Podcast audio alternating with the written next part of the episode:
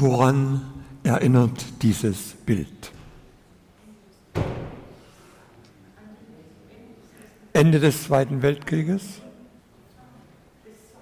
Des Zweiten Weltkriegs, ja richtig, genau. Wie bitte? Die Rote Armee in Berlin.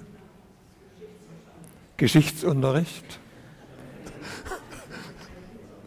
ja, ähm, wir sagen das so, es ist ein vertrautes Bild geworden für uns. Es erinnert an einen der dunkelsten Tage der jüngeren Geschichte hier in Deutschland. Es ist ein Symbol, das Symbol des Sieges auf der einen Seite und es ist das Symbol einer totalen Niederlage nach einem totalen Krieg. Es steht für die bedingungslose Kapitulation der deutschen Wehrmacht und den völligen Zusammenbruch des NS-Staates. Und manche bezeichnen diesen Tag, diese Situation als eine sogenannte Stunde Null. Der Begriff ist allerdings ziemlich umstritten. Einerseits ist es richtig, er umschreibt die Stimmungslage, das Empfinden der Zeitgenossen damals. Für sie war diese Situation, die Gegenwart damals total chaotisch und die Zukunft ungewiss, düster, hoffnungslos. Man wusste nicht, wie es weitergehen sollte. Andererseits gab es nicht wenige, die damals zumindest in dieser krachenden Niederlage eine Chance sahen. Wo alles so am Boden lag, wo alles so gründlich und brutal zerstört war, da böte sich doch nun die Chance zu einem, und nun möchte ich das Wort dick unterstreichen, zu einem voraussetzungslosen Neuanfang. Die, die Macher, die unverbindlichen, unverbesserlichen Optimisten haben gesagt, das ist unsere Stunde.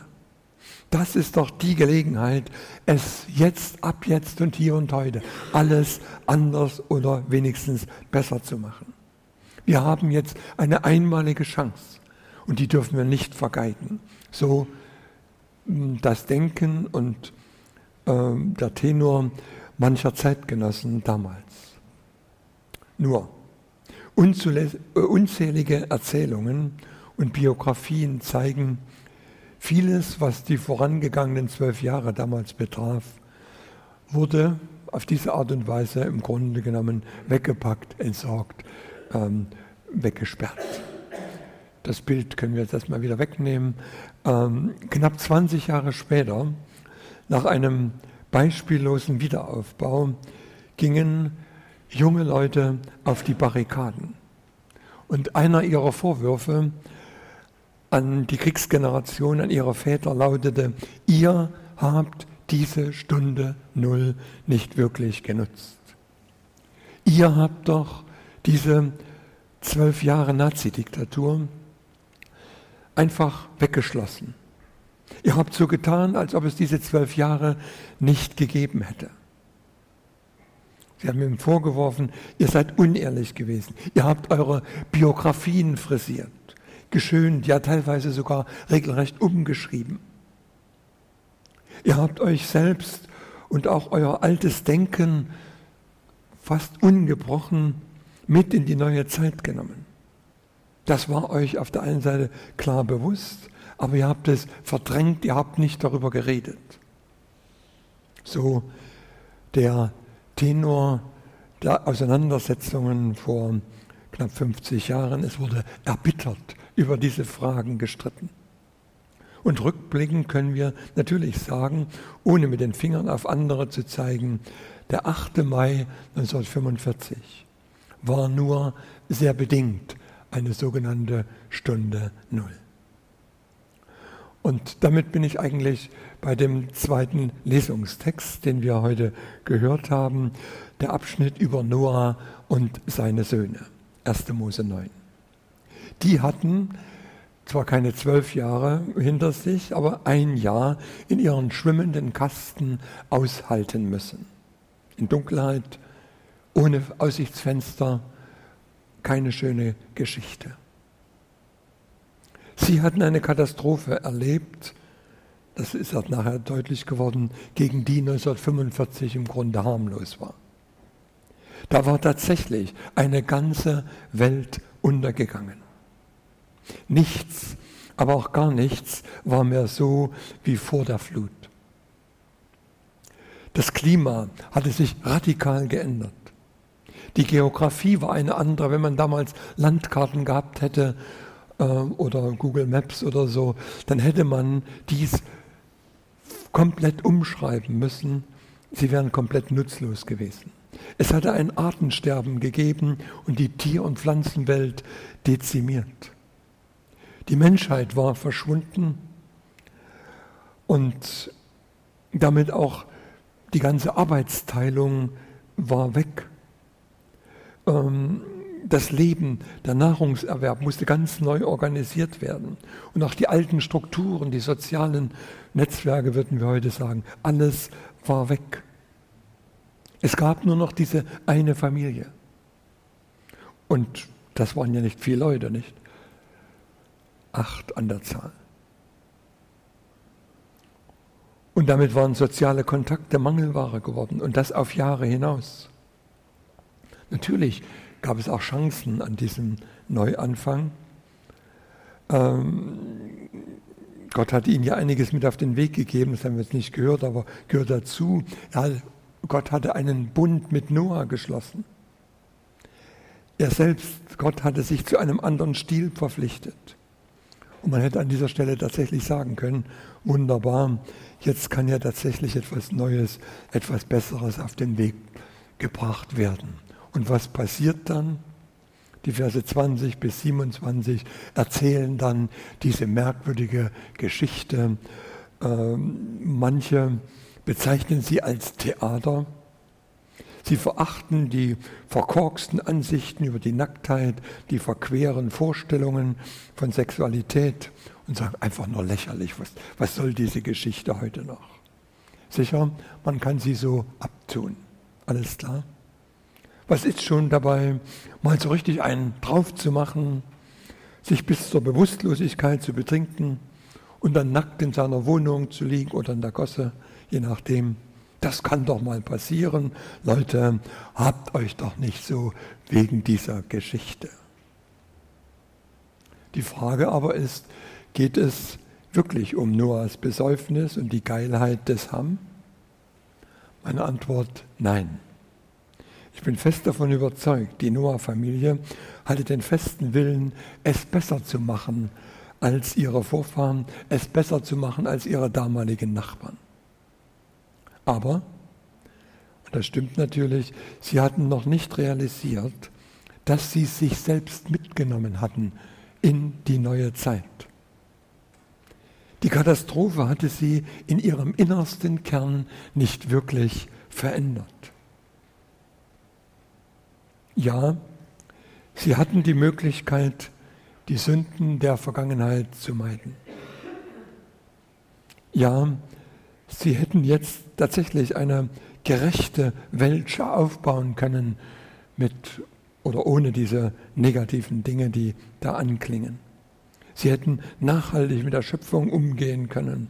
Sie hätten Gott viel mehr Raum geben können als bisher. Ja, das alles und vieles mehr wäre möglich ge gewesen. Aber sie kamen nicht aus ihrer Haut heraus. Und so kam es, dass der Auszug aus der Arche eben nur bedingt eine Stunde Null wurde. Wir können natürlich uns jetzt hinstellen und den Noah entschuldigen. Wir könnten sagen, naja, das war sein Forscherdrang, ähm, die Neugierde führte ihn auf unbekanntes Gebiet. Und wenn irgendwas erforscht wird, dann, ja, dann gehört eben auch der Selbstversuch im Notfall dazu. Noah wusste es eben nicht besser und dann war das eben passiert. Leute, macht nicht so einen Zirkus. Er musste erstmal seine eigenen Erfahrungen machen. Aber Auch da wieder die Frage, kann man das so auf die leichte Schulter nehmen? Nein, ähm, ich denke, dahinter steht ja etwas, was uns Menschen oder in uns Menschen drinsteckt, diese unbezähmbare Lust, die Grenzen zu überschreiten, herauszufinden, was unter der Oberfläche oder hinter den Dingen steht, bis hin zu der Anmaßung, so wie Gott sein zu wollen. Oder manche dann sogar noch weiter zu gehen, die sagen, ähm, es besser wissen zu wollen als Gott. Und das wirkte sich dann eben auch auf ihre Beziehungen aus. Damals wie heute gab es die Versuche, ich nenne mal dieses Wort so, übergriffig zu werden. Den anderen und seine Persönlichkeit nicht ernst zu nehmen, nicht zu achten. Den anderen äh, oder seine Verletzlichkeit zu missbrauchen, ihn lächerlich zu machen, ihn zu erniedrigen, um selber besser dazustehen und dabei unsere Macht zu missbrauchen. Und Noah, als er dann aus seinem Rausch erwacht, wie es hier heißt, der ist auch nicht gerade kleinlich, als er erfährt, was vorgefallen war. Er rastet regelrecht aus und verflucht seinen Jüngsten, beziehungsweise muss man dann noch sagen, dessen Sohn. Und das gleich dreimal. Man könnte sagen, auch nicht die feine englische Art. Die Stunde Null hat, wie alles in unserem Leben, auch zwei Seiten. Diese alte Geschichte zeigt fast unbarmherzig, gut läuft automatisch auch nach einem Neuanfang, nach einem Neuan Neustart gar nichts. Automatisch wird nichts besser. Im Gegenteil, die Geschichte der Menschheit zeigt, solche Stunden Null hat es immer wieder gegeben. In der Völkerwelt, nach Kriegen und so weiter, in Familien und selbst im christlichen Bereich, bei, wenn Menschen sich bekehrt haben, umgekehrt sind dann ist genauso diese Frage da, automatisch geht es nicht gut weiter. Die Menschen oder Gott hat immer wieder Anfänge geschenkt, Neuanfänge, aber die Menschen, wir hier und auch ich, habe mich selbst mitgenommen in diese neue Zeit. Und ich bin wieder schuldig geworden und habe Dinge getan, von denen ich genau wusste, sie schaden mir und anderen.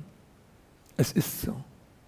Und deshalb ist vielleicht gut, dass wir als verschiedene Generationen, als Menschen, die auch in gewissen Spannungen miteinander stehen, ähm, deshalb nicht mit Fingern auf unsere Vorfahren zu zeigen oder auf die anderen, die immer schuld sind. Ähm, wir sollten oder, und dann sie verachten, wir sollten nicht meinen, dass mit uns jetzt alles besser wird. Wir hätten den Stein der Weisen gefunden. Die Geschichte des Noah und seiner Söhne ähm, ist für mich ein wichtiger Impuls geworden, ähm, sich einmal an dieser Stelle an die eigene Brust zu schlagen und an die eigene Nase zu fassen und zu sagen, ja, wir brauchen eine neue Bescheidenheit, eine Zurückhaltung. Wir brauchen immer wieder die Demut. Und ich denke, das gilt auch für uns als Gemeinde. Wir stehen vor einem Neuanfang.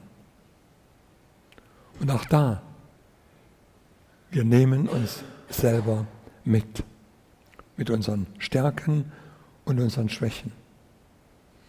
Wir sind noch nicht im Paradies, die Versuchungen werden nicht aufhören, vielleicht haben sie andere Gesichter, aber wir müssen uns damit auseinandersetzen. Es wird nicht alles automatisch gut.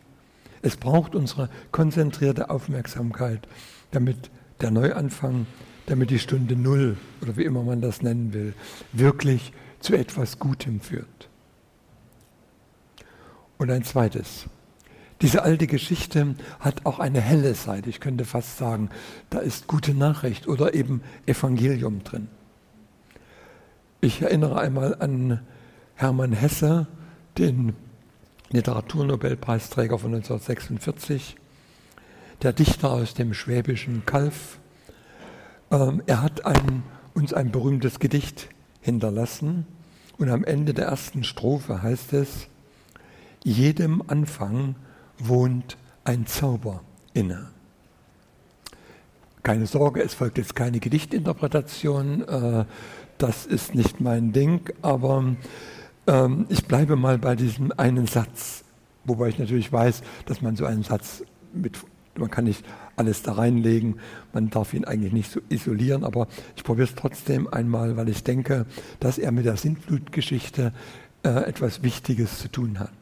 In Kapitel 8, Vers 15 und 16 gibt Gott den Befehl an den Noah, gehe aus der Arche. Du und deine Familie und so weiter. Gott gibt selber, gibt damit den Startschuss für einen neuen Anfang. Er überlässt den Noah und seine Familie nicht einfach sich selbst. Er gibt ihnen, so empfinde ich das jedenfalls, den weit, einen weiten Raum. Er hat damit, oder sie haben damit unendlich viele Möglichkeiten, ihre Welt zu gestalten. Und das hat ja etwas, wenn man etwas neu gestalten kann, wenn man etwas neu anfangen kann, da etwas dabei kreativ sein zu dürfen. Genau jedem Anfang wohnt ein Zauber inne, etwas Geheimnisvolles, eine positive äh, Spannung. Wie wird es werden? Und jeder von uns hat das ja schon irgendwo einmal kennengelernt.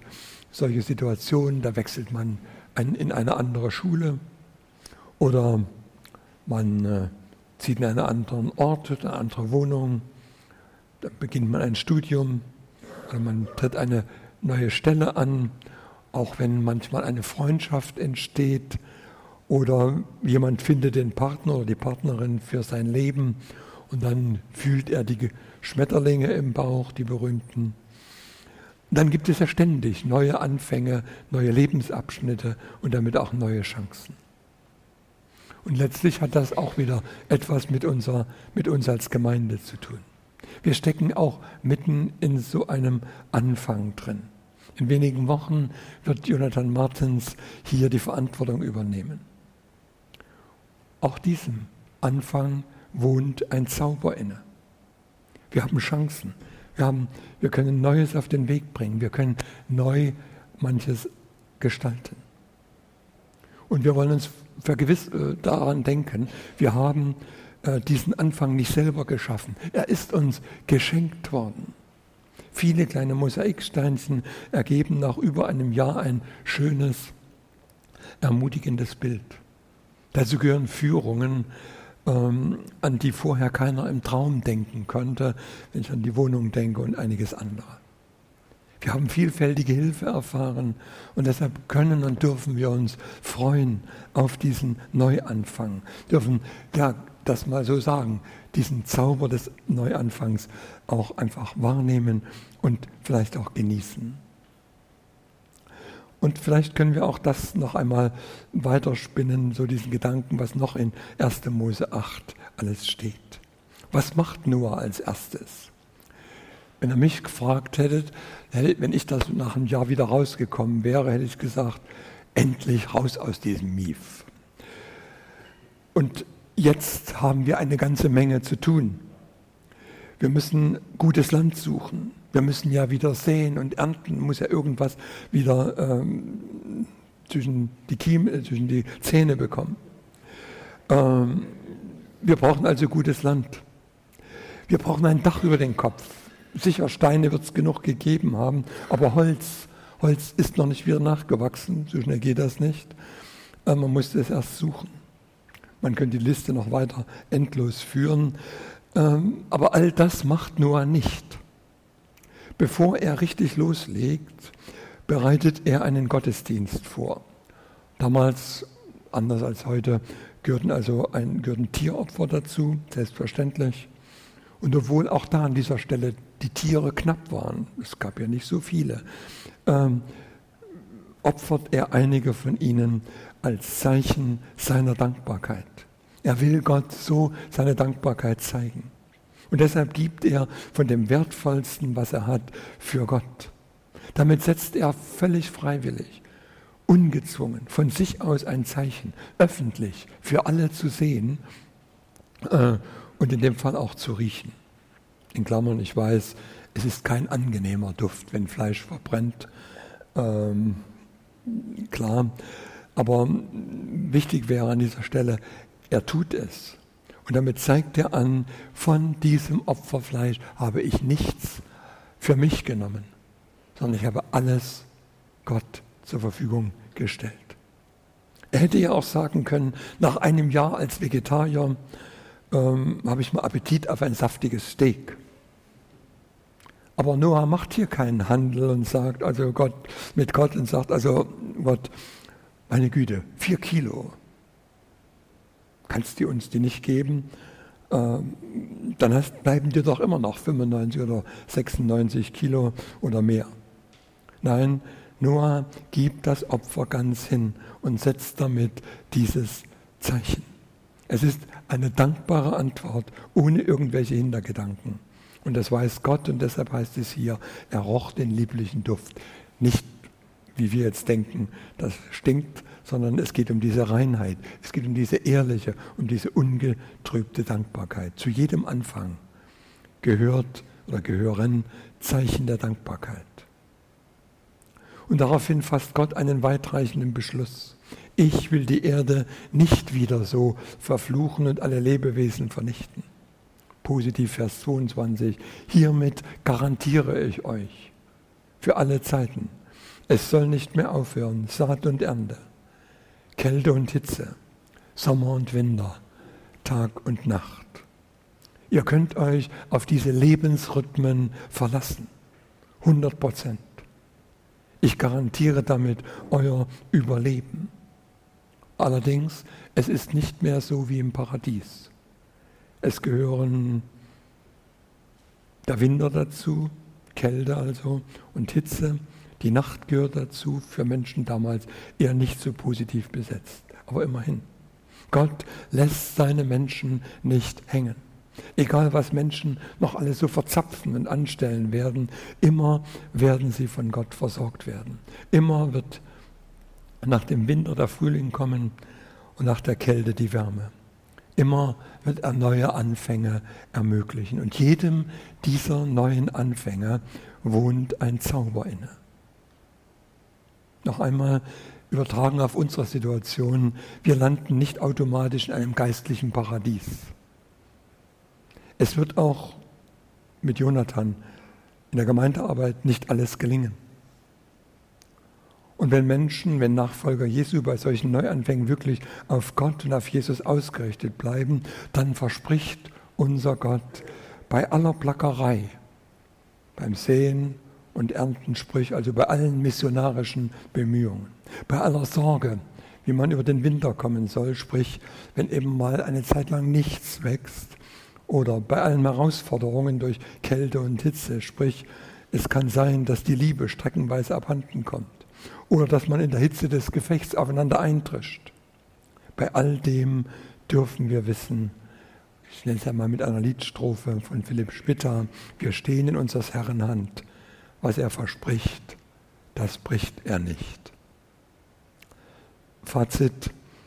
Als diese Texte in der fortlaufenden Bibellese äh, letzte Woche, Ende letzter Woche dran waren, ähm, da hat es bei mir Klick gemacht. Noah und Co. verlassen die Arche. Das ist wie so eine Art beim Computer Reset. Alles geht zurück auf Null. Er kann noch einmal beginnen. Und von da aus über dieser Geschichte liegt ganz eindeutig der Zauber eines Anfangs.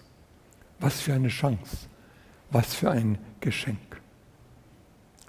Und dann gehört ja zu der Bibellese auch ein Kalenderzettel.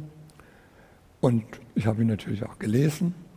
Dann dachte ich, meine Güte, äh, was schreibst du hier? Er behauptete nämlich, es hätte keine Altlasten gegeben, die sie, also Noah und Co., mit sich herumschleppen mussten. Kann er ja so sagen, meinetwegen. Aber zu Ende gedacht, denke ich, ist es nicht die Geschichte von dem betrunkenen Noah und seinem Sohn Ham und den Fluch und all den Dingen äh, zeigt doch, sie haben sich selbst mitgenommen. Und damit hat der Neustart gleich wieder einen Knacks bekommen. Und trotzdem wollen uns diese beiden Geschichten ermutigen. Sicher, es wird wieder Krisen und unschöne Entwicklungen geben. Und deshalb bleibt auf dem Teppich und macht euch nicht gegenseitig fertig, wenn es wieder passiert und wenn wieder die Dinge nicht so gut laufen. Lasst euch davon nicht den Blick verstellen, was Gott euch für einen Neuanfang geschenkt hat. Nämlich diesen Zauber, die Schönheit, die damit verbunden ist. Behaltet das in Erinnerung. Und daraus können ungeahnte Kräfte erwachsen. Gerade wenn es um neue und auch handfeste Schwierigkeiten geht. Noch einmal, jedem Anfang wohnt ein Zauber inne. Lasst euch das bitte nicht vermiesen. Amen.